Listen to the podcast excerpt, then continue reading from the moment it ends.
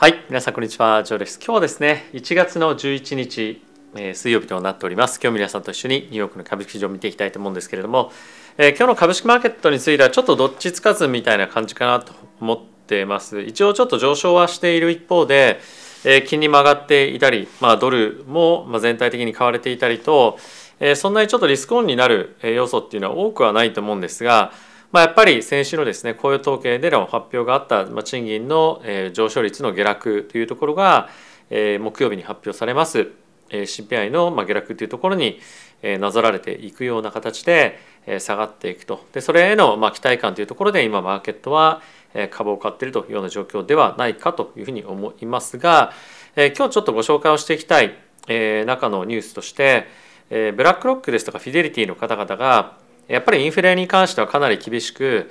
見ておりましてまだまだそんな簡単には下がっていかないよという旨のですね記事も出ていたりとかあとは JP モルガンのジェイミー・ダイモンさんが似たような趣旨のコメントがあったりというような形でやっぱり金融関係のトップの人たちは非常に厳しく今のマーケットを見ていると。でプラスそれに加えてヨーロッパの方ですとか、まあ、ヨーロッパのというか、まあ、あの中国を取り巻く関係の中で結構やっぱり政治的混乱がまだ引き続き起こっていきそうな感じもあるので、まあ、やっぱり今年も、えー、まだまだウクライナ戦争というところは通じて続いていますし、まあ、あとは中国関係の、政治的混乱っていうのは、えー、もう少し続いていきそうなのかなというふうに思ったりはしています。まあ、あとやっぱり個別企業での、えー、結構ここ最近ニュースにぎわっているので、えそういったところもいくつか今日はですね、ちょっとご紹介をしていきたいかなというふうに思っています。で、本題に入っていくまでなんですが、このチャンネルはですね、FXGT のスポンサーでお送りをしております。FXGT はですね、今現在期間限定なんですけれども、えー、口座開設するだけで1万5000円分の登録ボーナスがもらえるというようなキャンペーンをやっています。で、プラスこれに加えて、今入金をすると、120万円上限だったかな、まあ、入金額に応じて、まあ20%、30%もしくは40%のえ入金ボーナスというのがですね、まあ、あの本当に今使える状態で期間限定なので、えー、ぜひこれ使っていただければと思います。で、えー、FXGT は、えー、為替ですとか株、コモディティ、かあの仮想通貨っていうのは取引できまして、まあ、今、今年については非常に為替だったりとか、まあ、コモディティが大きく動く年だと思うんですよね。でやっぱりそういったところのリスクを、えー、まあ見過ごすっていうのはですねなかなかちょっともったいないなというところもありますしやっぱり機動的に動けるような何かしら講座っていうのを一つ持っておくと非常に便利なんじゃないかなというふうに思うので、えぜひですね、概要欄の方から使い方の動画っていうのもあるので、えチェックしていただけるといいかなと思います。はい、ということで、まずは指数の方から見ていきましょう。えまず指数はですね、まだ終わってはないんですけれども、えダウがプラスの0.18%、S&P がプラスの0.28%、ナスダックがプラスの0.51%、ラッセル2000がプラスの1.21%となっております。で、10年債の金利なんですけれども、え今日は8ベース上昇しておりまして、3.6というところまで上がっています。でこの、えー、ドルが、まあ、金利上がっている状況の中ドル買いに方向にちょっとだけ、まあ、じわっとではあるんですけれども、えー、向かっているんですよね。ドルに関しては132円台また回復をしておりまして、えー、プラスコミュニティ関係に関しましてもドルが上がっている中全般的には上昇しているというような形で原油に関しても75ドルまで今上がっております。でちょっとチャートを見ていきましょう。で一応やっぱりこのドルインデックスなんですけれども、ドルの金利が上がっている中、ちょっとやっぱりじわって下がっているというかあんまりその上に上がっていきづらいっていうのは、まあ、このチャートを見ても分かる通り、まあ、少しあの一服感っていうのがドルのドル高の一服感っていうのはやっぱり出てると思うんですよね。で、えー、ドルをこれからもっともっと買っていきたいっていう人は正直多分いないんじゃないかなというふうに思うので、えー、ドルのポジションの、えーまあ、減らしていく方向感の流れっていうのがまあ、やっぱり顕著にこの辺りも出ているんじゃないかなというふうに思ってます。で株価に関しては、まあ、ちょっと上がってきてはいる一方でえー CPI 次第っていうところもあると思いますしまあとはやっぱり、えー、今日も後ほど触れていきますけれども本当に金利下がっていくのかおよび、えー、利下げって本当に今年の年末にかけてフェットって行えるのかっていうことですよね。まあ、この辺りはちょっとパウエル議長の発言もあってこれも見てほしいのでその辺りも皆さんと一緒に見ながらえー、ぜひですね、えー、いろいろとチェックしていければというふうに思ってます。で個別株に関しては今日はちょっと、えーまあ、あまり、まあ、取り上げるものが、まあ、そんなに正直ないんですが、まあ、テスラに関しては、今日も下落をしていて、まあ、少し気になる感じはありますよねやっぱりあのテスラに関しては結構個人の投資家が持ってる銘柄でもあるので、まあ、その辺りが結構しっかりと返ってきたりしないともしかするとまあ返ってくるとえちょっと勢いが相場全体にもついてくるんじゃないかなというふうに思いますので、えこの辺りは常にま見ておきたい銘柄にはなるのかなというふうに思ってます。はい、でまずはこちらのニュースから見ていきましょう。えパウエル議長が今日発言があったんですけれども、えー、やっぱりそのインフレを対峙するにあたって、利上げをしていくと、えーまあ、結構リセッションへのリスクが高まると。でリセッションへのリスクが高まるっていうのは、まあ、議員の人たちからすると国民の生活が苦しくなったりするのでそっちの方向のその政策っていうのは結構批判がすごいんですよねパウル議長に対して。ただしパウル議長としては、まあ、そういった批判ですとかコメントっていうところは、うん、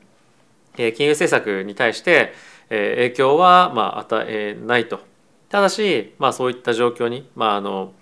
ここにもポリティカルオポジションで書いてますけれども政治的な側面でのまあ反対みたいなものが当然多く出てくるでしょうと。えー、まあそれにまあ屈しないような形で利上げはまあしっかりと必要に応じてやっていくってことなんですが、まあ、それやっぱりパウエル議長の継続的な利上げのスタンスっていうところと、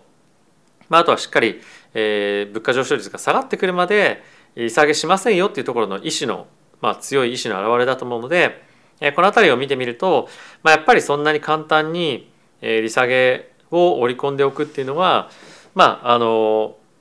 どうなんだろうかというふうに、まあ、僕は思ってるっていうことですね。でもう一個見ておきたいのが、えこちらにもあると思うんですがブラックロックとフィデリティというところが、まあ、今警告みたいなことを出しておりまして、えマーケットはですね今インフレのリスクを、えまあ、アンダーエスティメイティングって書いてますけれども、まあ、過小評価していると。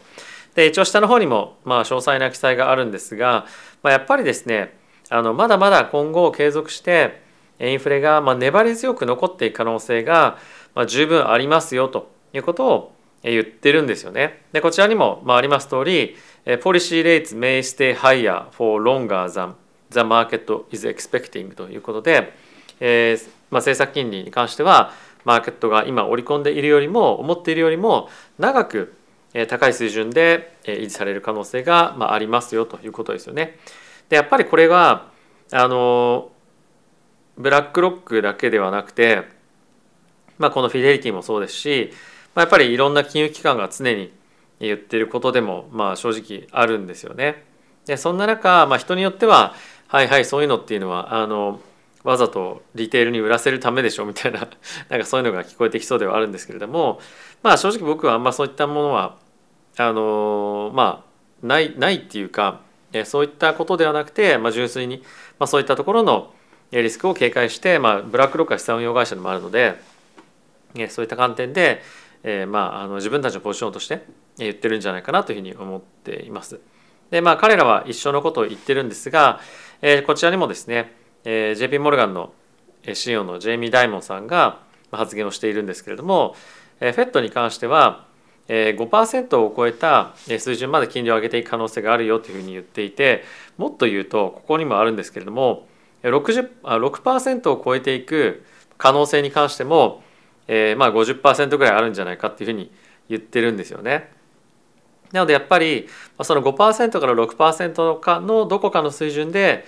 落ち着くでしょうと。でこのジェイミー・ダイモンさんの個人の見解として「I am not the side that it may not be enough」まあ、つまり今のマーケットが予想している金あの金利水準で十分ではないというような今意見を自分は持っていますということをえー、まあ発言してるんですね。でこの辺りは継続的に金融機関のトップの人たちから出ているので、まあ、何を信じるかっていうのは人それぞれトレーダーも含めてではあるんですが今マーケットはこういった発言とはまあ正反対のポジショニングを取っているということで。実際にどうなっていくのか、まあ、その辺り非常に大きな注目を集めていくと思います。で今日のやっぱりパウエル議長の発言とかっていうところもあってか年末の金利がですね大体50ベースぐらい下がる予定がねですね昨日まであったんですけれども今のところは1回の利下げ25ベースの利下げにとどまっているというような状況になっています。でこれはま CPI ですとかそういった内容を含めえ、まあいろいろと反映されて今後も継続的に変わってはいくと思うんですけれども、え、今の状況からまあ少しずつ利下げ今年厳しいねというふうになるようであればマーケットがまあダウンサイドに大きく突っ込むか分かりませんが、まあ、やっぱりあの上がっていけないというような環境になってくると思いますので、まあ、そういった株式へのリスクを取るっていうところから、まあ4%、4%超えの利回りが取れるんであればだったらもう米国債でいいよねみたいな感じの、えー、まあポジション取りっていうのも非常に偏って大きく今後シフトしていく可能性もあるのでえその辺は面白くちょっとあの面白くなってくるポイントなんじゃないかなというふうに思っています。はい、でもう一つなんですが、えー、今年はですねゴールドが非常にえー、まあ注目を集めるんじゃないかというふうに言われていて今現在8か月ぶりの高値に迫っていると。でこれの大きな理由の一つとしてはドル安っていうところが今大きく進んでますよね。でこれまで非常に多くの方々がまドルを買うと、まあ、ひたすらやっぱりドルを貯めるっていうことを資産運用の中でやってきていて、まあ、やっぱりかなり偏ったポジションになってきているのでえこの辺りの偏ったポジションの解消っていうのがえ今年は進むんではないかというふうに言われています。でゴールドっていうのはかなりあのマーケットで流動性があってでかつ、まあ、取引高っていうのも、まあ、多かったりするんですよね。であの FXGT でもそうなんですけれどもゴールドのトレードっていうのはかなり個人の投資家からも人気があるので、まあ、ご興味ある方はちょっと見ていただければいいんじゃないかなと思います。まあ、あとは最近ゴールドの採掘自体が非常に減ってるっていうニュースも出ていて、まあ、そのゴールドの価値っていうのもえ、まあ希少性ですかねもう、まあ、まあ結構高まりつつあるというところを見てもゴールドの需要がさらに高まってくる可能性っていうのは、まあ、今今後ドルが下落していく中、えーまあ、あるんじゃないかなというふうに思います。はい続いてなんですけれども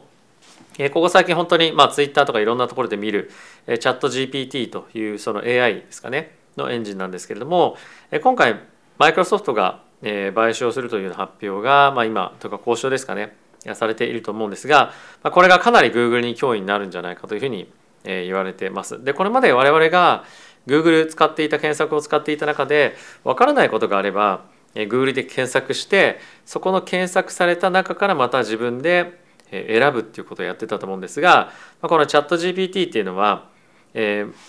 いろんななんか質問したりとかすると、まあ、それの質問を、えーまあ、AI のエンジンが、えーまあ、導き出してくれてえーまあ、回答をくれると。つまり検索して自分で見て見に行く必要がないっていうことなんですよね。でこれはやっぱり Google の今の検索のシステムっていうところから比べるともうダイレクトに検索して、まあ、検索というか質問して、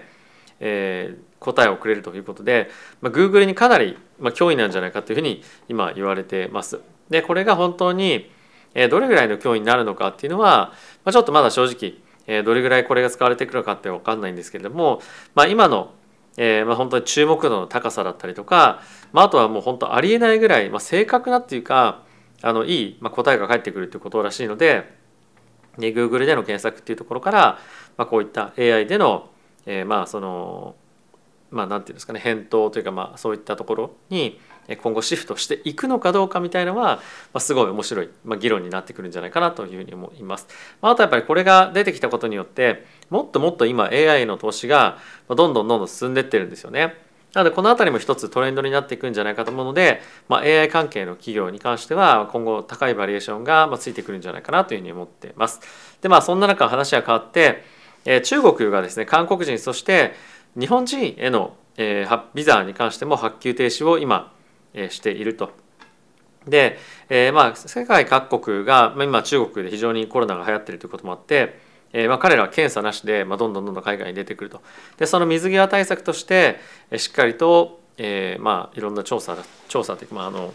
チェックとか、まあ、そういったものをしている人しか受けませんよっていうのを言っていたらあの対抗してじゃああの皆さんにはビザ発給しませんみたいな感じになっているらしいです。でまああのこれがまあ何ですかね観光ビザの発給停止とかっていうところにあのだけにとどまればいいんですけれどもあのもっともっと根深い関係性に発展していく可能性もありますしまたやっぱり中国人が海外にどんどんどんどん出てお金を使うっていうのが、まあ、特に日本もそうですけれども非常に大きなあの経済の支えにもなっていたので、まあ、それがどれぐらいのダメージになるかっていうのもえ一つ、まあ、注目のポイントにはなってくるんじゃないかなと思います。まあ、あとやっぱりこういった中国が、まあ、このアジアの諸国と、ね、揉めることによって、まあ、その東南アジアも含めた、えー、力関係っていうのが、まあ、結構、えー、今後まあ難しくなっていくというか、まあ、政治的なあの交渉も、えー、まあ結構やっぱり強硬な形で、まあ、中国がやっぱり対抗してくるんじゃないかっていうのもあるので、まあ、そういった、まあ、外交にどういうふうに影響されてくるのかっていうのは、まあ、継続的に見ておきたいポイントかなと思っています。はいで続いてなんですけれども今現在ニューヨークの方で、えー、看護師だったりとか、まあ、病院で働いている方々が、まあ、今7,000人ぐらいがストしていると。でやっぱり賃上げっていうところと、まあ、あとはやっぱり病院で今働きたいっていう人が、まあ、めちゃくちゃ少ないらしいんですよね人員が全然足りてなくて非常にシフトも厳しくて、まあ、例えばコロナにかかっててちょっと体調が悪いっていうところでも、まあ、出なきゃいけなかったりとか、まあ、やっぱり非常に、えー、日本も今はそうかもしれませんが、まあ、医療現場で、まあ、人が全然足りてないような状況が、えー、続いていると。でやっぱりこの病院だけでは正直ないと思うんですけれども、えー、人手不足からによるえー、労働環境の悪化っていうのが、まあ、結構世界中でいろんなところで見られていてそれがやっぱり治安の悪化ですとかあとは暴動えそして賃上げっていうところにまあ結構ダイレクトに本当につながっているっていう状況がまあ今起こってますよね。でこれっていうのはやっぱり治安の悪化っていうところにつながるとま本当にその経済的にもあのいい影響っていうのはまあないでしょうし、まあ、やっぱりこれでどんどんどんどん賃上げっていうところがさらにこの病院っていう関係のビジネス以外にも波及してくると思うので今賃金の下落っていうところが進んでいる中えまあこれがまた、まあ、あの押し上げ要因にはならないと思うんですけれども、まあ、何かしらのそのあの将来的な不安っていうところに、まあ、あのつながっていくんじゃないかなというふうに思うので、まあ、少しあの注視をしていきたいっていうよりも、まあ、あの社会不安的な、えーまあ、要素っていうのは、あ、まり経済にとって良くないので、まあ、どういったことがアメリカの中で起きてるかっていうのを理解する上でも、えこういったところはしっかりと見ておきたいなというふうに思ってます。はい、ということで皆さん今日も動画ご視聴ありがとうございました。えー、まあ、結構ですねマーケットの方で今非常に注目を集めているのが業績に関連しての記事だと思うんですがここで改めてブラックロックフィデリティの方からえー、まあ、コメントというかですね、まあ、声明というか、まあ、あのそういったレポートが出てきているっていうのは、まあ、マーケットで、もう一段やっぱりその辺りのリスクへの意識みたいなものが、戻ってくる可能性が、まあ、あるんじゃないかなというふうに思いますし、まあ、やっぱりそういったあのもう過ぎ去ったと思ったリスクがまた戻ってくることによって、まあ、全然織り込めなかったっていう人たち織り込めていなかったっていうものが戻ってくるってこともあるので、まあ、少し、えー、この辺りはまあ CPI の結果次第でマーケットが本当にまあ想像以上に動く可能性も十分あるんじゃないかなというふうに思うので警戒をしていきたいかなというふうに思っています。はい、ということで皆さん今日も動画ご視聴ありがとうございました。また次回の動画でお会いしましょう。さよなら。